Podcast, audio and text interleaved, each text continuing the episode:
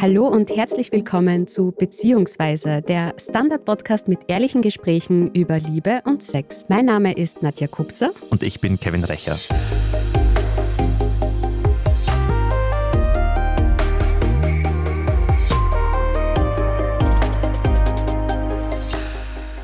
Neulich hat eine sehr gute Freundin mich verzweifelt angesehen und gefragt, warum verliebe ich mich immer in Arschlöcher? Und ich hatte keine richtige Antwort auf ihre Frage, aber ich habe ihr versprochen, dass ich bei unserem nächsten Treffen eine Antwort haben werde, diese finden werde. Ich habe dann im Internet recherchiert und tatsächlich gibt es sehr viele Menschen, die genau diese Frage stellen. Warum date ich immer genau die gleichen Personen? Warum habe ich immer wieder die gleichen Beziehungsprobleme? Martin Wall ist Beziehungscoach und er behauptet, es liegt an unseren Eltern. Er ist überzeugt, dass die Beziehung zu den eigenen Eltern auch unsere Beziehungen als Erwachsene beeinflussen können. Führt das zu Problemen, rät er seinen Klienten zur sogenannten Entelterung. Vorneweg, das heißt jetzt nicht, dass man den Kontakt zu seinen eigenen Eltern abbrechen soll, sondern genau das Gegenteil. Was es mit der Methode der Entelterung auf sich hat, erklärt er uns uns in unserer heutigen Folge. Lieber Martin, schön, dass du heute da bist. Ich freue mich auch. Lieber Martin, in deiner Praxis als Beziehungscoach hast du gemeinsam mit Sandra Temmel die Therapiemethode der Entälterung sozusagen definiert oder erfunden, kann man sagen. Und auch der Begriff kommt von euch. Im ersten Moment klingt Entälterung nach Schlussmachen, nach Kontaktabbruch zu den Eltern. Kannst du erklären, was es aber wirklich ist? Ja, es ist auf jeden Fall nicht Schluss machen. Es ist auch nicht Elternbashing oder Eltern beschimpfen oder schlecht machen. Es geht eben darum, dass wir geprägt werden in unserer Kindheit und keiner kann aus dieser Prägung sozusagen, wir sind ja, wenn wir null Jahre sind, sind wir dem ausgeliefert, dieser Prägung. Ein Jahr, zwei Jahre. Du kannst immer weitergehen. Wie lange bist du dieser Prägung ausgesetzt? Und sie dauert sehr lang. Und diese Prägung nehmen wir einfach mit. Wir lernen dort, wie Beziehung geht. Wir lernen es durchs Zuschauen und wir lernen es durchs Leben mit den Eltern wie sie sich auf uns beziehen. Und das ist unsere Prägung. Das ist eben das Ziel von der Entälterung. Uns aus diesen Prägungen und aus diesen kindlichen Mustern, insbesondere aus den kindlichen Mustern, lösen. Das ist das sozusagen, es ist Erwachsenwerden. Könnte man auch sagen. Was sind denn diese kindlichen Muster? Kannst du uns da ein paar Beispiele nennen? Es gibt einmal mehrere Themen. Das eine ist die Verstrickung, aus der wir uns lösen. Das heißt Verstrickung, ich nehme zwei Beispiele für Verstrickung, weil das auch so ein zwar bekanntes Wort ist, aber irgendwie trotzdem nicht so klar ist. Das eine ist, dass wir uns auf die gleiche Ebene begeben wie unsere Eltern in unserer Kindheit bereits. Das heißt, wir sind zum Beispiel die beste Freundin der Mutter mhm. oder der beste Kumpel des Vaters. Bleibt die Frage, warum sind die miteinander nicht sozusagen beste Freunde? Oder warum hat die Mutter nicht eine andere beste Freundin? Warum muss sie das Kind sozusagen dazu missbrauchen, gebrauchen, mhm. verwenden, um endlich eine beste Freundin zu haben? Und aus dieser Verstrickung sozusagen sich rauszulösen und zu sagen, nein, ich wollte eigentlich Kind sein und wir wollen sozusagen diese Beziehung so führen und ich will das sozusagen jetzt auch mit meinen eigenen Kindern anders machen. Die zweite massive Verstrickung, die auch sehr schwierig ist sozusagen manchmal zu erkennen, ist die, dass Kinder manchmal die Eltern von den eigenen Eltern sind. Also ein Rollentausch sozusagen. Ein Rollentausch. Das heißt, plötzlich muss die Tochter die Mutter trösten, was eigentlich umgekehrt sein sollte. Mhm. Ich finde es spannend, dass du das als Beispiel nennst, weil ich weiß nicht, ob du dich an die Serie Gilmore Girls erinnern kannst. Da geht es ja um die fantastische, in Anführungszeichen, Beziehung zwischen Mutter und Tochter, die beste Freundinnen sind. Und damals war das wirklich so die ideale Beziehung, die man mit seiner mhm. Mutter gerne haben möchte. Und jetzt, 20 Jahre später, analysieren die Leute, was ist falsch an dieser Sendung und an diesem Konstrukt mhm. der Familie. Und da habe ich erst letztens wieder gelesen, dass diese Codependent Relationship, die diese Mutter und Tochter miteinander haben, haben, extrem toxisch eigentlich ist. Und deswegen mhm. finde ich es spannend, dass du das jetzt auch nochmal erwähnst. Genau. Also das ist eine der Formen. Und Entälterung ist ja sozusagen eine umfassende Idee, die Muster, die man mit seinen Eltern hat und die einem jetzt irgendwie einschränken oder begrenzen, zu durchbrechen, aufzulösen und auch diese Muster mit seinen Eltern möglicherweise zu ändern. Aber insbesondere natürlich in der Partnerschaft. Sind es dann diese bekannten Daddy-Issues, Mommy-Issues oder ist das was anderes? Auch, es ist eben sehr vieles. Ja. Ich will jetzt noch, um sozusagen noch ein bisschen den Fokus ein bisschen breiter zu kriegen, mhm. auch noch auf das Thema Trauma. Ja. Das ist ja so ein, auch so eine große Modewelle jetzt in der Psychologie. Aber grundsätzlich ist ja Trauma heißt ja nichts anderes als Verletzung. Und niemand von uns geht ohne aufgeschundene Knie durchs Leben. Ja? Und hoffentlich nicht. Und selbst wenn wir sozusagen so eine Mutter haben, die jetzt Helikoptermutter ist, die sozusagen dauernd auf uns aufpasst, ist das auch nicht besser für uns am Ende des Tages. Sprich, aber wenn wir jetzt von Entwicklungstrauma sprechen, dann geht es darum, dass wir verschiedene Entwicklungen nehmen wir die erste Frage sozusagen des Willkommenseins. Das ist so sofort, wenn wir geboren werden. Ja, aber viele Mütter sind heute Karrierefrauen. Ja, und wir haben gar keine Zeit mehr. Man spricht da von den eingestimmten Eltern. Das heißt, Eltern sollten mit dem Kind mitschwingen, sollten sich auf das Kind einlassen, sollten eben wissen, was Schreien bedeutet. Ist das Hunger? Ist das windelvoll? Ist das ich bin müde? Und, und, und. Ja, es schreit ja einfach nur das Kind. Ja, und wenn eine Mutter aber eingestimmt ist auf das Kind, dann, du bist ja auch Mutter, dann spürt diese Mutter, was das Kind meint. Wenn die Mutter aber im Kopf dauernd woanders ist und nie bei dem Kind nie sozusagen dauernd Sorgen hat, zum Beispiel Ängste, finanzielle Sorgen, Stress, beruflichen Stress, partnerschaftlichen Stress und, und, und. Ja, alle Dinge, die uns sozusagen sozusagen ablenken von dem, dass wir eingestimmt ist, auch wieder so ein Fachwort, so mitschwingen mit dem Kind. Mhm. Und du meinst, da entsteht schon in dieser frühen Zeit das erste Trauma, das wir womöglich gar nicht wissen, weil wir ja noch Babys waren. Genau. Und auch das kann man enteltern, also dieses Thema sozusagen? Ja, dann spürt man sehr oft bei Erwachsenen, kann man das dann hören, dass die eigentlich immer noch so nach außen zu ihrem Partner rufen, ist da jemand? Mhm. Die spüren gar nicht, dass da draußen jemand ist und sie fühlen sich immer alleine, mhm. egal ob da jemand ist. Und da muss man daran arbeiten, sozusagen das Spüren, dass überhaupt wer da ist. Und vielleicht kann man es auch mit seinen Eltern einmal auflösen und sagen, hey, und wenn Eltern das später gut machen wollen, dann gibt es eine Geschichte, es ist Verantwortung. Wir müssen Verantwortung übernehmen für das, was wir getan haben. Und das, wir haben alle, ich meine, meine Kinder sind 19 und 22, ja. ich habe Fehler ohne Ende gemacht. Also kein Mensch ist ohne Fehler. Vielleicht irgendjemand, aber ich nicht. Und wahrscheinlich alle, die jetzt hier zuhören und alle, die hier im Raum sitzen, sind nicht ohne Fehler. Aber es geht darum, Verantwortung für seine Fehler zu übernehmen und nicht zu sagen, irgendwer andere ist schuld oder das ist schuld oder der ist schuld. Na, ja, ich habe Mist gebaut. Es ist eh schön, mit dieser utopischen Vorstellung zu brechen, dass man als Eltern nicht alles richtig machen kann. ja. Voll, es passiert ja unweigerlich eigentlich. Ja. Und auch ja, unterbewusst irgendwie, mhm. kommt man vor. Also es ist ja, glaube ich, echt alles bewusste Entscheidungen oder bewusste Sachen, die man macht, sondern es ist sehr viel Unterbewusstes, wie du gesagt hast, wenn man zum Beispiel nebenbei arbeitet, dass man natürlich, der Fokus natürlich woanders hinverlegt wird. Ja. Meine Frage wäre ja sowieso mal, woher erkenne ich überhaupt, dass es das Problem von meiner Elternbeziehung stammt und nicht einfach, wo ich selbst irgendwie das herausgebildet habe? Mhm. Sagen wir mal so, wir machen uns ja meistens auf die Suche in dem Moment, wo es entweder in der Beziehung halt einfach nicht funktioniert, wo wir möglicherweise in einer anderen Krise stecken, sind ja in unserem Leben sowieso Krisen eingebaut. Ja, also, okay, die Pubertät kennt jeder. Zuerst einmal noch, wenn wir so drei werden, die Autonomiephase, Nein sagen, dann haben wir die Pubertät als Krise, dann haben wir die Adoleszenz als Krise, so mit 20, 24, 25 werden wir dann wirklich erwachsen und die Sandra und ich. Wir behaupten ja, dass wir nie erwachsen werden. Es geht immer darum, weiter zu wachsen. Wir sind nicht irgendwann fertig, sondern ja, fertig sind wir mit 100, wenn wir sterben. vielleicht. Aber sonst wäre es ja langweilig eigentlich, unser Leben. Also es geht ja immer weiter. Und wenn du in eine Krise kommst, dann wirst du anfangen zu suchen. Sagen wir es mal so, egal welche Krise, ob es eine Paarbeziehungskrise ist, ob es die Krise ist, ob du ausziehen sollst, ob es eine finanzielle Krise ist, ob es eine Jobkrise ist. Manchmal kotzt einem der Job so an und man weiß nicht mehr weiter und will da raus. Midlife Crisis ist auch eingebaut in unser Leben sozusagen und dann kommt vielleicht der Pensionsschock und so weiter. Also Krisen sind ja eingebaut und dann kommen Schicksalsschläge und dann beginnt die Suche. Und da sozusagen in dem Moment, wenn wir auf der Suche sind, wenn wir in der Krise stecken, dann kommen wir drauf, dass manche Dinge nicht jetzt passiert sind, sondern dass sie eigentlich, manche merken es eben, du hast das eh angesprochen, wir haben immer die gleichen Beziehungen zum Beispiel, merken wir. Haben ein bisschen andere Vorzeichen, aber irgendwie ist immer das gleiche Ende sagen wir es mal so. Und dann beginnen wir zu bemerken, okay, seit wann ist das in meinem Leben so? Seit wann werden Verbindungen so abgebrochen? Oder seit wann sind Beziehung, Verbindungen nicht stabil? Oder warum habe ich nicht gelernt, dass Beziehungen stabil sind? Und dann kommen wir automatisch sozusagen in unserer Suche immer weiter zurück. Mhm. Aber deine Frage war ja, wie erkennst du, ob es wirklich quasi die Prägung der Eltern ist? Und ist dann deine Antwort irgendwie die Therapie oder, also es muss ja nicht jetzt die Therapie vielleicht im professionellen Kontext sein, sondern an sich selber arbeiten, sagen wir ja. mal so?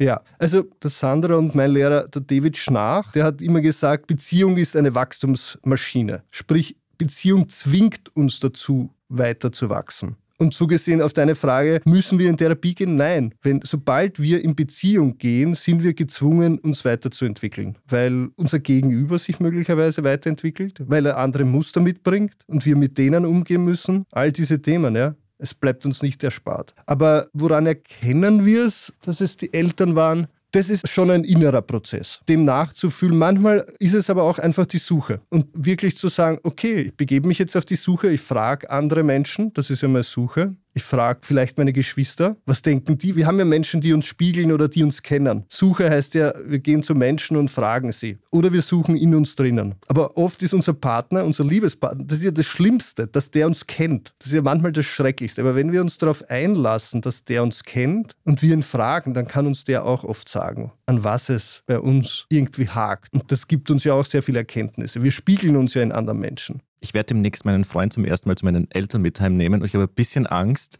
dass er dann erkennt, wo ich alles her habe. Aber warum hast du Angst davor? Bei Max und mir, also meinem Partner und mir, war das voll die Lösung, weil wir hatten mhm. so viele Konflikte und als ich dann verstanden habe, woher das alles kommt, konnte ich ihm viel besser verzeihen. Weißt du, weil ich gedacht habe, ah, der ist halt so aufgewachsen. Der hat es halt einfach so mitbekommen. Er kann gar nicht anders. Ja, er muss ja so sein. So. Und er sagt auch umgekehrt, er hat so viel gelernt, seit er einfach mich und meine Mutter, die Alleinerzieherin war, einfach miteinander mehr erlebt, ja, weil mhm. sie viel da ist durch die Enkelkinder mhm. jetzt da. Wie wir miteinander sind, wie wir Konflikte austragen, so streite ich auch mit ihm. Und natürlich ist es dann eine jahrelange Prägung, mhm. aus der du gar nicht raus kannst, oder? Was würdest du sagen, Martin? Kann man da überhaupt aus? Ja, aber du wirst sicher irgendwann rauskommen. Das ist immer die Frage, was du möchtest. Es ist natürlich ein harter Kampf. Also du musst das schon wollen. Und manchmal ist es genauso, also manchmal sind unsere Kinder, sagen wir mal so, es sind ja auch härtere Dinge, die manche Menschen mitnehmen, als wie wir streiten. Ja, es ist Alkohol. Alkohol ist ja keine genetische Sache. Mhm. Sie ist ja eine sozialisierte Sache, wenn wir in Gewaltfamilien aufwachsen. Und darum ist es immer eine Frage, ja, diese Menschen haben auch eine Prägung und bringen die auch mit. Und irgendwann stellen sie aber fest, nein, so will ich nicht mehr leben. Es ist ein harter Kampf dann für sie daraus, aber wie gesagt, man kann raus. Und das ist eine Entscheidung. Aber wenn du sagst natürlich, hey, ich streite so und es passt schon so und mein Partner sieht das jetzt so, aber manchmal sagen wir dann, hey, na, jetzt passt es nicht mehr. Und manchmal tun wir es für unseren geliebten Partner oder manchmal sehr oft lassen sich Menschen halt durch Kinder motivieren. Mhm. Wenn sie Kinder haben, für Kinder, also für eigene Kinder, tun Menschen sehr, sehr viel. Sind sie bereit, fast alles zu tun. Ja, und auch weil man immer so Angst davor hat, einmal zu werden wie die eigenen Eltern, oder? Ist das nicht so ein Ding? Ich kenne ja niemanden, der sagt, ich will mal genauso werden wie mein Vater oder wie meine Mutter. Also aber es gibt doch ja auch Positivbeispiele an den Eltern. Ist, zum Beispiel, wenn man eine sehr gute Beziehung zu den Eltern hat, mhm. ist das ja nicht de facto schlecht, oder? Nein, nein, man sollte unbedingt eine super Beziehung haben zu seinen Eltern. Beziehung ist das Beste. Die andere Frage ist ja sozusagen diese Frage, bin ich so wie meine Mutter oder bin ich nicht so wie, meine, oder wie mein Vater, bin ich nicht mehr. Und das Problem an sich, und da kommt sozusagen wieder die Entelterung ins Spiel hinein, ist eigentlich die Frage, also wenn wir klein sind, wenn wir so zwei Jahre, wie alt ist dein Kind jetzt? Bald zwei, ja. Ja, mhm. kannst schon Nein sagen? Ja, sehr gut. Ja, siehst du, ja. Unbedingt, unbedingt das Unterstützen dabei, weil das ist die erste Autonomiephase. Nein, wenn man so klein ist, heißt eigentlich, ich bin nicht du. Und das begreift jetzt das Gehirn. Jetzt kann es sich sozusagen erst loslösen. Bis jetzt ist es verschmolzen mit dir. Und wenn das Kind jetzt das schafft, dann kann es die Antwort nämlich finden, weil jetzt kann es eben nur, du bist die, die die Gummistiefel anzieht. Also bin ich das Gegenteil der Mama. Ich bin die, die die Gummistiefel nicht anzieht. Ja? Ach so. Deswegen. Ja? Aber am Ende des Tages geht es eigentlich nicht darum, dass ich das Gegenteil von der Mama bin, sondern am Ende geht es um die Frage, wer bin ich? Etwas Drittes, weder das Gegenteil noch das Gleiche. Und das ist Entelterung. Dann, wenn du zu dem stehen kannst, was du bist, das ist die große Schwierigkeit und die Entwicklung unseres ganzen Lebens, dass wir uns nicht über das Gegenteil definieren und nicht über das Gleiche definieren. Und wir können uns auch auflockern durch eine relativ einfache Sichtweise, wenn wir unsere Sicht breiter machen und sehen, was habe ich von meiner Großmutter, Großvater, zweite Großmutter, zweiten Großvater, Vater, Mutter, also die Big Six nennt man die, dann hat man plötzlich nicht mehr nur eine Person, sondern sechs plus sich selbst, sieben. Und dann sozusagen, was bringe ich selber in die Welt und was habe ich von den sechs anderen? Dann kriegt man es breiter, dann ist nicht mehr sozusagen so verhaftet, muss nicht mehr das Gegenteil sein und ist nicht mehr so, ja, mhm. dann wird es lockerer. Es geht ja um Flexibilität, um Lebendigkeit, um Leichtigkeit. Wir sind nach einer kurzen Pause wieder da. Bis gleich. Schaffen wir es noch, die Erderhitzung zu stoppen?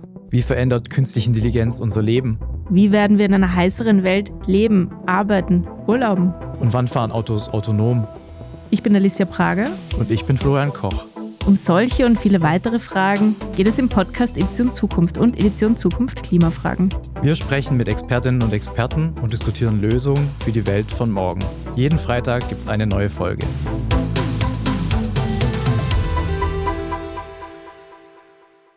Meine Eltern sind zum Beispiel jemand, die nicht so gern über Emotionen sprechen oder das irgendwie gar nicht irgendwie zulassen wollen. Aber irgendwie, und das trage ich dann in meine Partnerschaft mit, nur übers Fragen funktioniert das doch nicht, oder? Wenn er jetzt in diese Spüren kommt, ist es dann auch wichtig, dass er das so vor seinen Eltern auch präsentiert oder kann er das für sich machen und kommt dadurch weiter? Eine Psychologin hatte mal einen sehr schönen Satz gesagt, den muss ich jetzt zitieren. Wenn man nicht integer ist, kann man sehr viel erreichen, außer glücklich zu werden. Das ist sozusagen das Einzige, was man, also mit nicht mit vielen Gesichtern, natürlich wissen wir das und das lernen wir ja schon in der Schule. Bei der einen Lehrer ist besser, man ist brav, beim anderen Lehrer ist besser, man zeigt auf. Wir lernen ja äh, sozusagen schon in der Schule, aber möglicherweise auch zu Hause, dass wir, und die Sandra hat dann eine Klientin gehabt, die hat ihr diese Geschichte, ihre eigene Geschichte sozusagen geschenkt und die war so, und das erleben auch viele Jugendliche. Sie gesagt, zu Hause war sie das Mädchen, das Faltenröcke anhatte und immer die ganz brave war. Und so ist sie auch außer Haus gegangen und in der Schnellbahn hat sie sich dann umgezogen und hat sich die Dogmatens angezogen. Ja? Und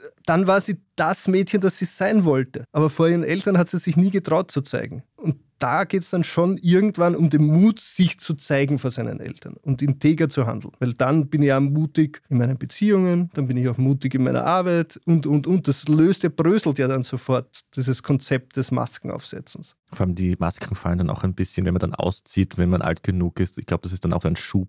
Absolut, für manche schon. Und manche erzählen mir dann auch in meiner Praxis, ich bin jetzt 40 und traue mich immer noch nicht zu rauchen von meinen Eltern. Meine Eltern wissen nicht, dass ich rauche. Auch möglich. Es ist nicht nur Gefühle. Das ist dieser klassische Fall von, wenn man nach Hause fährt, man wird wieder zum Kind, oder? Genau, ja. Aber es ist hauptsächlich eben, du bist kein Kind, sondern du bist nicht integer, du spielst eine Rolle. Du weißt das ja, dass du kein Kind bist. Und das macht auch ganz viel in Partnerschaften, das weiß ich von Erzählungen. Mhm. Dieses, also von Freundinnen jetzt, wenn wir bei seinen Eltern sind, es ist so schrecklich, da ist er dann ganz anders. Und mhm. ich halte ihn nicht aus, weil er ist plötzlich eine andere Person. Warum? ist es so? Also warum schafft man es als Erwachsener, sich nicht so zu verhalten wie zu Hause vor seinen Eltern? Ist es doch immer diese Angst, die man als Kind vielleicht auch hatte, den Eltern nicht zu entsprechen oder warum? Mhm. Ja, da klicken dann immer diese ganzen Traumas ein, also die ganzen Entwicklungstraumas. Also wenn ein Entwicklungsschritt sozusagen, also dieser Entwicklungsschritt Nein zu sagen, ist ja für uns bei vielen nicht so super gelaufen, weil Eltern das ja meistens nicht verstehen ja? und dann die Beziehung abbrechen und mit Beziehungsabbruch zum Beispiel reagieren und sagen, wenn du nicht brav bist, dann, weiß ich nicht, brauchst gleich gar nicht mehr mit, geh ins Zimmer. Mhm. Und das ist das, wir spüren diesen, wenn wir nicht sozusagen brav sind, dann ist Beziehungsabbruch, Liebesentzug. Und es bleibt dann tatsächlich, bis man alt wird. bis man sich dieser Angst gestellt hat. Mhm. Aber kann es nicht auch mal gut sein, heimzufahren und sich wie ein Kind zu fühlen für ein, zwei Tage? Oder ist es immer schlecht? Bemuttert zu werden? Ja. Mal nicht aufräumen zu müssen, nicht.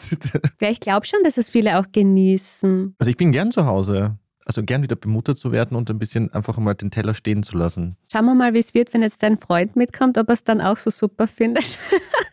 Das mit dem Teller stehen lassen, das kommt von meinen Eltern, das weiß ich.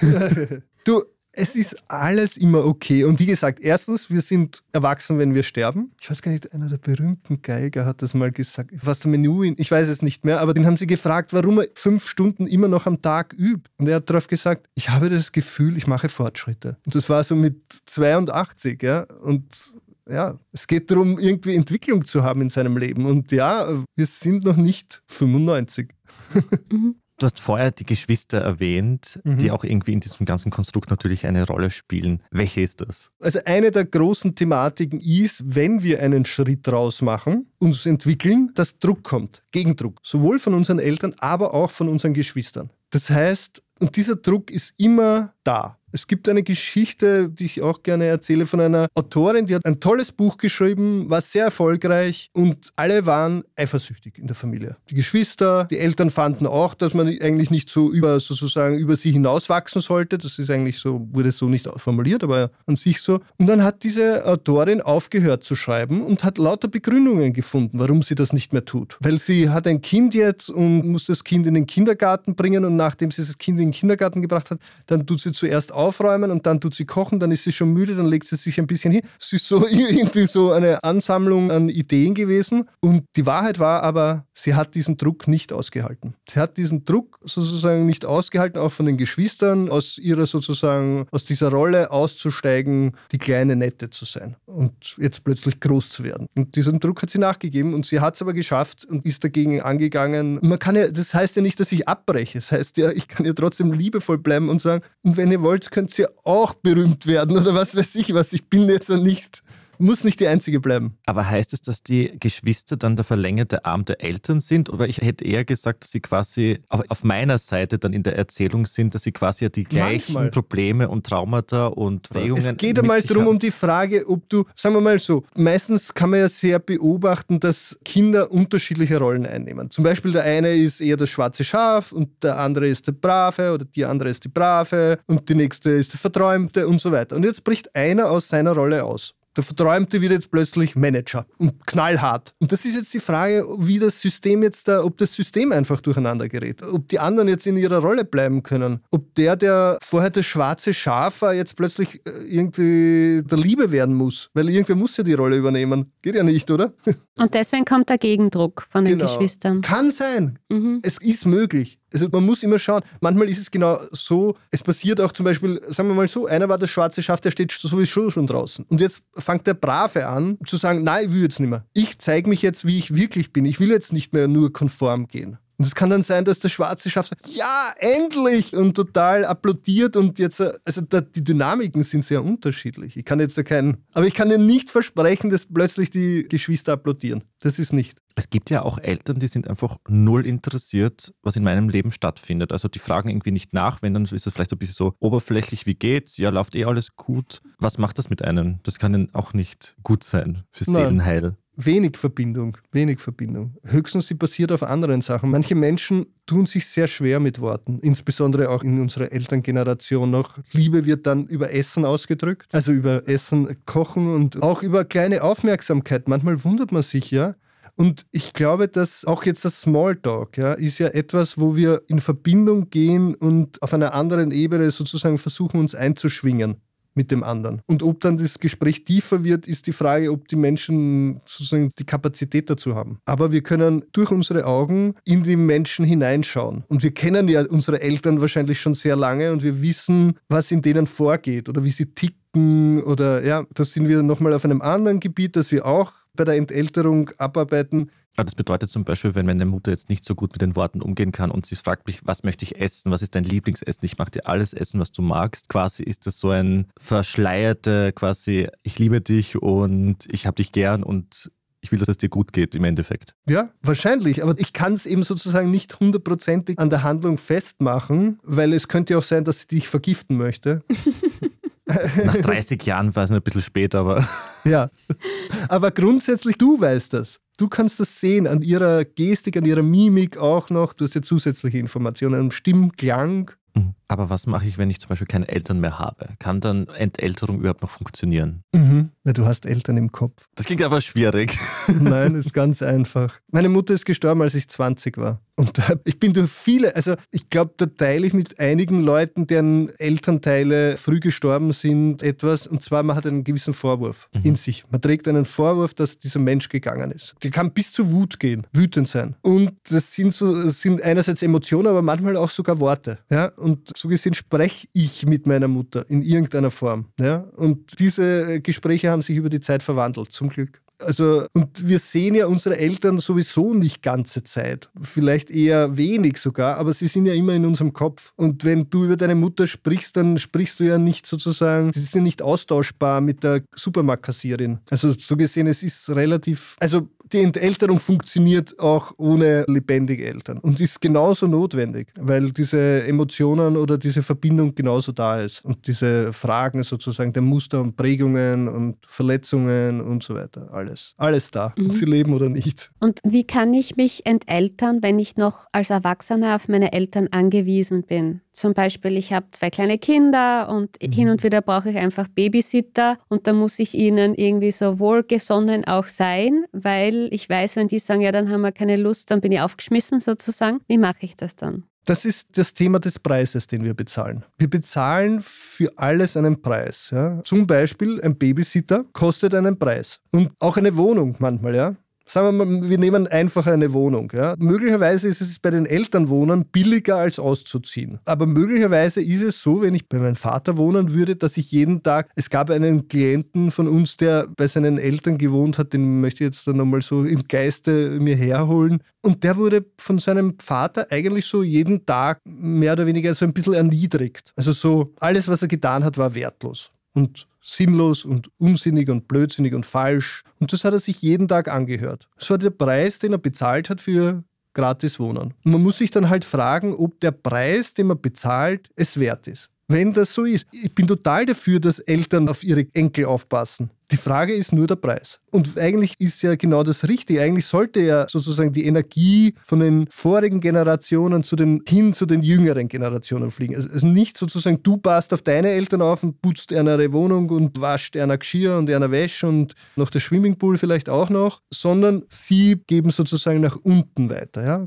Geld, Aufmerksamkeit, Zeit, Unterstützung und, und, und. Das ist die richtige Flussrichtung. Fluss fließt in die Zukunft, nicht in die Vergangenheit. Und wenn der Preis sozusagen passt, vielleicht ist es sogar super, dann ist alles gut. Manchmal muss man ein bisschen einen Preis bezahlen und dann muss man sich fragen, ist der Preis es wert? Manchmal ist der Preis aber auch zu hoch. In genau. welchen Situationen muss man eigentlich den Kontakt mit seinen Eltern abbrechen? Wenn sie weiter traumatisieren, würde ich sagen. Das mit dem Traumatisieren, das große Problem an der Geschichte ist ja, dass wir sozusagen auch, also das Mindmapping, wir haben ja die Fähigkeit schon, wenn wir in Gedanken hingehen, sozusagen uns das traumatisiert. Schon der Gedanke an manche Menschen. Und das ist jetzt dann natürlich, ich spreche jetzt natürlich von sexuellem Missbrauch, von Gewalterfahrungen, Alkohol, also Sucht, Vernachlässigung als Kind, massive Dinge da wird es sicher sehr, sehr schwierig. Und da geht es nur, wenn Eltern sich geändert haben und die Verantwortung übernommen haben für das, was sie getan haben. Dann geht das. Wenn das nicht stattfindet, würde ich sagen, wird es wirklich sehr, sehr schwierig. Dann hilft auch keine Entelterung. Oh ja, die Entelterung ist trotzdem notwendig, weil die Entelterung ist das Aussteigen aus diesen prägenden Mustern. Okay. Und eigentlich sozusagen das zu durchbrechen und zu sagen, nein, ich werde jetzt kein Alkoholiker, nehme ich mal an. Oder ich schlage meine Kinder nicht, ist ja schon äh, Ausstieg. Aber du musst ja, wenn wir davon ausgehen, dass wir 95 Prozent der Zeit automatisch handeln und nur 5 Prozent mhm. freiwillig, dann müssen wir ja unsere Automatismen ändern und nicht sozusagen, wir können ja nicht vor unserem Kind stehen und unsere automatische Handlung wäre, ihm eine runterzuhauen und wir entscheiden uns dagegen. Nein, wir müssen unsere Automatismen verändern. Wir müssen unsere Prägung ändern. Und dann können wir sozusagen automatisch liebevoll zu unserem Kind sein. Wenn wir ständig automatisch also auf der Entscheidung versuchen, dem Alkohol auszukommen, es wird sehr anstrengendes Leben. Und welche Rolle spielt dabei das Verzeihen? Dass ich sage, meine ja. Eltern hatten es ja selbst schwer. Vielleicht, du hast es vorher, glaube ich, angesprochen, mhm. wenn man so die Großeltern sieht und versteht, die wurden genau. ja auch geprägt mhm. und die hatten es ja auch schwer in der Kinder. Ist es wichtig, ihnen zu verzeihen? Ich finde immer verzeihen, es wird bei vielen, viele dieser Verzeihensprozess denken immer, der steht am Anfang. Aus meiner Sicht steht er am Schluss. Das kann man sicher streiten. Es gibt ja einige so Verzeihensprozesse und solche Sachen. Wenn die Wunden geheilt sind und sozusagen diese ganzen Mechanismen aufgelöst sind, dann gibt es eigentlich auch nichts mehr zu verzeihen. Es ist dann gut. Es ist alles gut. Und das ist sozusagen eigentlich für mich das Bild des Verzeihens. So sich hinzustellen und zu sagen, dass meistens wir wollen dann eine Ausrede haben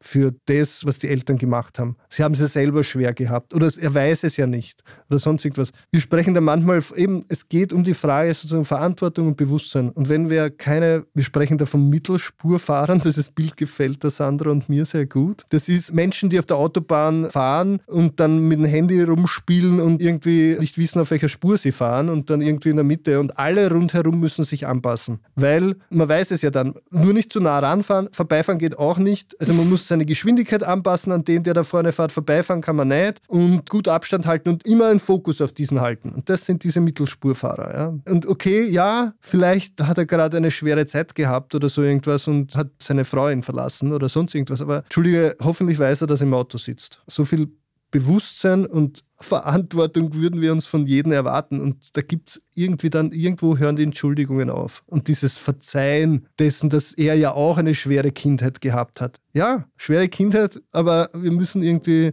trotzdem sind wir verantwortlich für das, was wir jetzt tun. Lieber Martin, vielen lieben Dank, dass du uns so viel Einblick in dieses sehr komplexe Thema, wenn ich das sagen darf, gegeben hast. Das war's heute mit Beziehungsweise. Der Standard-Podcast mit ehrlichen Gesprächen über Liebe und Sex. Abonniert uns gerne überall dort, wo es Podcasts gibt und wir freuen uns über eine 5-Sterne-Bewertung. Bis zum nächsten Mal. Tschüss. Bussi Baba.